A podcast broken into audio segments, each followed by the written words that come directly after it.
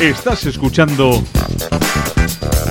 por tu radio en el 105.7. La radio de aquí. Y llega ahora el momento para la entrevista en Cafetería, de la mano de tiendas Expert Cordevi.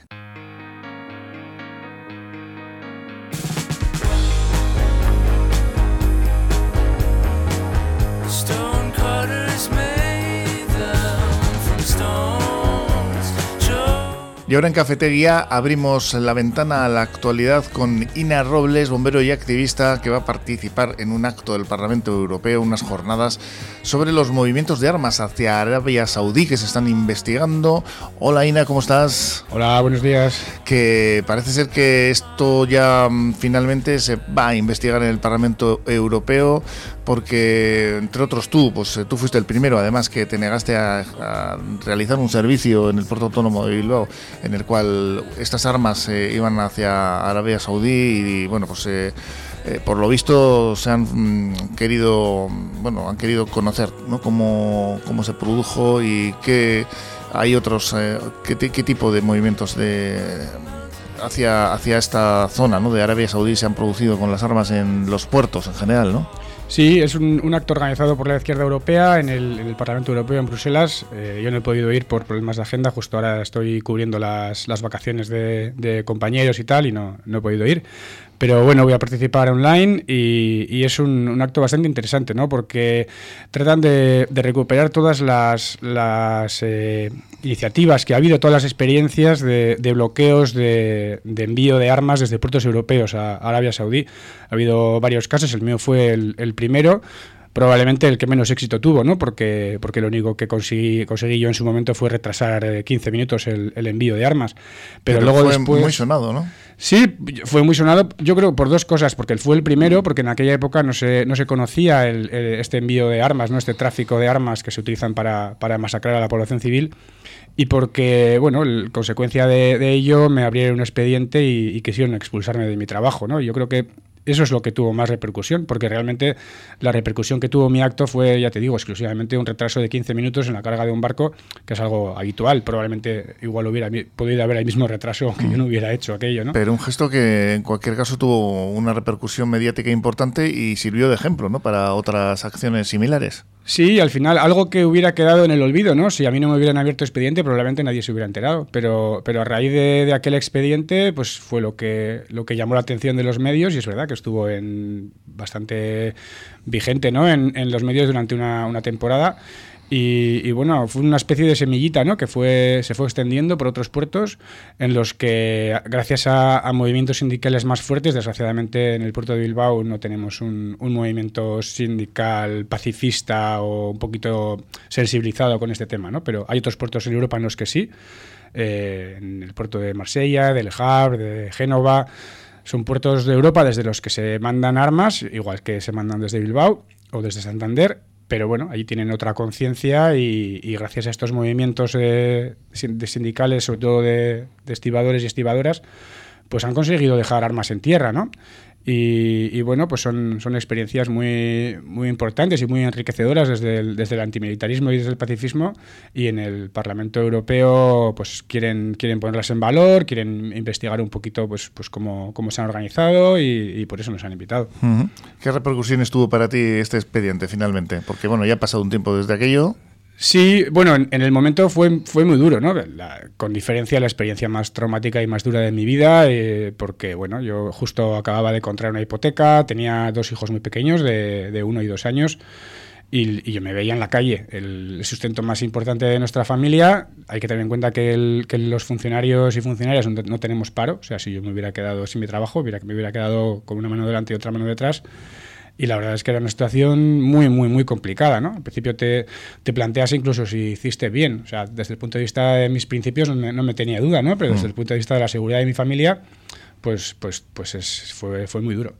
Afortunadamente enseguida eh, comprobé que, que la gente que me rodeaba estaba conmigo, eso facilitó mucho las cosas y, bueno, si fueron unos meses, ya te digo, pues perdí 10 kilos de peso, se me cayó bastante pelo, fue, fue momentos de ansiedad, de mucha, de mucha presión. Pero bueno, afortunadamente, ya te digo, gracias al apoyo de las personas cercanas y bueno, ya te digo que incluso hubo un par de empresas que, que contactaron conmigo y me dijeron, mira, tú no te preocupes. ¿no? Sí, eso es. Te vamos a buscar un, un trabajo. Si, te, si, si, al final finalmente te sale mal y te echan, te vamos a buscar un trabajo y tal. Y, y bueno, pues, pues todo se empezó a enderezar, ¿no? Uh -huh. Tú eres de Guecho. Sí. Y de hecho, bueno, hemos hablado contigo más, en más ocasiones aquí en Portu Radio y en Cafetería. Y has seguido adelante, incluso en el mundo de la política, que ahora ya no estás, ¿no? Eh, por Podemos. Sí, bueno, en el mundo de la política estaba, ¿no? Yo ya, en, bueno, ya sí, era. Sí. al final el activismo es eso, ¿no? Sí, yo, yo ya era el eh, secretario general de, de, Podemos en Guecho, o sea mm. que antes de que sucediera esto. Activista también, desde hace, esto sí que es una trayectoria bastante más larga, ¿no? De hace mm, casi 20 años, ¿no? De, de activismo. Y en el mundo de la política ya estaba, eh, acababa de llegar, acababa de, de aterrizar y, bueno, fue una época interesante. Creo que he aprendido mucho, pero sí que es verdad que acabé un poco desengañado, ¿no? Sobre todo del funcionamiento a nivel local, en el, por mi parte, en el Ayuntamiento de Guecho y fue muy, muy desagradable. Y, eso, pues, pues llegas con mucha ilusión y ves que realmente el, margen de aportar algo que, tienes a, a, la, vida municipal desde una concejalía de un partido de la oposición es prácticamente cero. Hmm. Pasa como un poco como, como con el rey, ¿no? Eh, vemos que es un traficante de armas que al que al final, eh, no en España, sino en otro país, quiero que recordar, ¿no? Que es el que le denuncia por eh, malversación de fondos, etcétera, se le expulsa del país y vuelve y no pasa nada, ¿no? Sí, al final es, la, es eso mismo. En realidad sí que es verdad que es la, sensación de impotencia, ¿no? De, de ver que, algo no se está haciendo bien, de, de, ver que tienes ganas de, arreglar las cosas y, que es imposible. Y en el caso del rey, pues bueno, yo llevo mucho tiempo denunciando eh, su, papel en, la venta de armas, sobre todo la venta de armas a, países de, Oriente Medio y de, la zona de Arabia Saudí, Emiratos Árabes. Son armas que, se sabe perfectamente que, que se están eh, enviando para que se usen contra la población civil, lo cual está prohibido por tratados internacionales, incluso por leyes españolas. Pero bueno, como la persona que lo está gestionando eh, es el rey, pues, pues se hace la vista gorda, se mira para otro lado y, y se siguen mandando. ¿no? Y ahí estamos. ¿no? Ahora viene aquí, le visita al hijo y no pasa nada. Sí, eso es. ¿Y qué va a pasar con eh, estas jornadas de los uh, movimientos de armas de hacia, hacia, Arabia Saudí en el Parlamento Europeo? ¿Crees que va a servir para algo exponerlo? Por lo menos va, a nivel mediático va a tener un cierto, una cierta repercusión, ¿no? Sí, sobre todo poner en valor, ¿no? A mí me parece importante reconocer a esta gente que, que se juegan sus puestos de trabajo, que, que bueno, que, que, hacen, que hacen estas acciones. Ha habido, ha habido otras acciones también. En, en Inglaterra hubo, hubo unos, unos, activistas que llegaron incluso a, a, encadenarse a unos aviones Eurofighter que se iban mm. a, a, mandar a... Sí. que son los aviones que se utilizaban para, para bombardear a la población civil. Mm. Entonces, todas estas iniciativas yo creo que, hay que ponerlas en valor, ¿no? No suelen aparecer en los medios, pues, pues porque van un poco en contra de, del establishment, ¿no? Y de lo que, de lo que intenta fomentarse. Pero, yo creo que es, importante, ¿no? Al final son personas que, que están sufriendo y, y, bueno, pues, pues intenta limitar un poquito eso, ¿no? Hmm, por lo menos eh, se les ha llamado, os ha, os ha llamado, ¿no? A, declarar en el Parlamento Europeo sobre estas circunstancias en las que se están produciendo estos movimientos de armas hacia Arabia Saudí que me gustaría a mí saber, ¿no? Que también tenemos el tema de Ucrania ahí muy cerca, que son también movimientos de armas que se están eh, enviando a un país que no sabemos muy bien quién los está utilizando, ¿no? Esto lo hemos hablado tú y yo aquí, ¿no? Ya sí, nos lo has sí. comentado. Sí, es, es, es, una, es un tema muy delicado, ¿no? Yo incluso tengo mis, mis opiniones, algunas incluso entiendo que, que, que tienen algún tipo de contradicción, ¿no? Eh, ellos piden armas para, para, defenderse y eso desde cierto punto de vista podría, podría parecer incluso legítimo, ¿no? Pero, pero luego eso tiene muchas consecuencias, muchas. La primera, que, que esas son, son, son, armas, sobre todo las armas que, que envía España, que, es, que, son armas para uso por, la, por parte de la población civil, ¿no? Hmm. Entonces eso quiere decir que tú estás fomentando, desde España se está fomentando de que personas civiles con muy poquita instrucción se enfrenten a, a militares profesionales eh, pues que le superan mucho ¿no? en formación y eso pues puede ser... Y un cierto descontrol de ese uso también, ¿no? Por eso parte, ¿no? Esa sería la, primera parte sería esa, ¿no? Cómo estás poniendo realmente en riesgo a la población civil, estás, estás llevando los, los enfrentamientos a, las ciudades también, este tipo de armas llevan los enfrentamientos a las ciudades. Por un lado, el poner en riesgo a la población civil y por otro lado, el, saturar un país como Ucrania de, de armas de armas, eh, de un tipo de armas personales, además, que, que, bueno, que no se sabe cuando acabe el conflicto, ¿qué, va a pasar con ellas? ¿no? Se, está, se está incluso barajando que, Ucrania puede llegar a entrar en, la Unión Europea no sé qué podría pasar con un país que tiene esa tal cantidad de armas que se sabe que están entrando en, circuitos del mercado negro y que, y que, bueno, con el espacio Schengen, pues habría que, ver qué, podría pasar ¿no? con, con, esas armas, que si podrían llegar a, a desplazarse por la Unión Europea. Pues ya nos contarás a ver qué es lo que sucede en ese acto del Parlamento Europeo. En cualquier caso, una buena noticia, ¿no? Sí, sí, sí, está claro. Es que siempre que se ponga en valor todo este tipo de, iniciativas, pues yo creo que es importante. Vamos a hacer ahora una pequeña pausa y volvemos enseguida con la entrevista.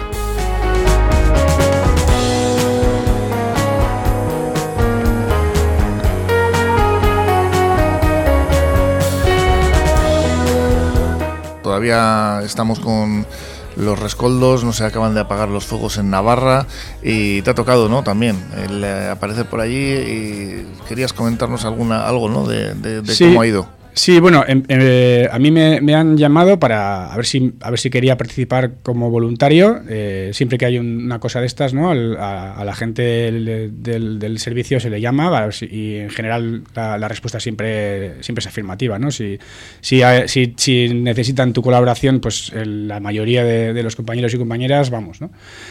El tema es que el, todo, todo el relevo de ayer de mi parque íntegramente nueve personas se mandaron a, Navarra porque hacía falta allí gente para trabajar. Y eh, claro, como el parque se quedó vacío, pues pidieron personas voluntarias para ir a cubrir ese parque y que, y que no estuviera vacío. Hmm. Y entonces mi, mi, labor como voluntario ayer no fue ir a, Navarra a extinguir los incendios, sino quedarme en el parque que se había quedado eh, vacío. Hmm. Y bueno, pues sí, pues estuvimos ahí colaborando y en contacto todo el tiempo con, con las personas que estaban allí, pues necesitaban ayuda. Pero yo lo que quería, lo que, sobre lo que quería hablar es sobre el papel de la unidad militar de emergencias. En la UME, todo esto, sí. Que hay 3.500 personas ahí, me dices. Es, y... es, un, es un contingente brutal de, de, muchísima gente que tiene un, un, una, un, presupuesto muy, muy, muy alto. Tienen unos medios de, de primer nivel. Y, y, bueno, pues yo no sé hasta qué punto es efectivo, ¿no? Ellos son, son gente que están durante el año están encerrados en sus cuarteles. Si tú miras el, número de intervenciones por cada una de las personas que están allí es, eh, ahora mismo no me acuerdo exactamente, pero era casi 100 veces menor que el de un bombero normal, de un servicio normal. Hay que tener en cuenta que hay servicios de bomberos, hay parques pequeños en, zonas despobladas que tienen uno o, dos bomberos, que, no es suficiente para atender a, un, incendio, que, que muchas veces los, grandes incendios forestales surgen precisamente porque estos parques pequeños no tienen gente suficiente para atajar un incendio desde el principio y que probablemente si, estas 3.500 personas, en vez de ser militares, fueran civiles y estuvieran repartidas por, los, los, parques pequeños de las zonas despobladas de, de España, pues probablemente ya no haría falta la, unidad militar de emergencias, ¿no? Y, tendríamos unos, unos servicios de, emergencias de calidad, de muchísima más calidad y todo el año. Entonces, esa es la, la, pregunta que hago, ¿no? Y, que la gente se lo cuestione. Yo creo que el papel de la unidad militar de emergencias es eh, exclusivamente blanquear al ejército, ¿no? En el momento en el que realmente hace falta, y es verdad, hacen un buen trabajo, ¿eh? porque cuando un incendio se desboca, cuantas más manos hay ahí es mejor. Y ellos van y hacen, hacen su trabajo pero hay formas mucho más eficientes de, gastar todo ese, todo ese dinero y ellos al final lo que buscan es la foto ¿no? y el titular. Pues, pues el ejército ha ido a, ayudar. Y es verdad que van a ayudar y es verdad que hacen su trabajo, pero yo creo que se podía plantear de, de otra manera una unidad militar de emergencias creada en 2005 por José Luis Rodríguez Zapatero, curiosamente. curiosamente. Y el, presupuesto que tiene ahora, que es alrededor de 150 millones de euros al año, es, brutal comparado con cualquier servicio de, bomberos, por ejemplo. Y, ya te digo, que, si se repartiera entre las comunidades autónomas que realmente lo necesitan, sería una ayuda brutal.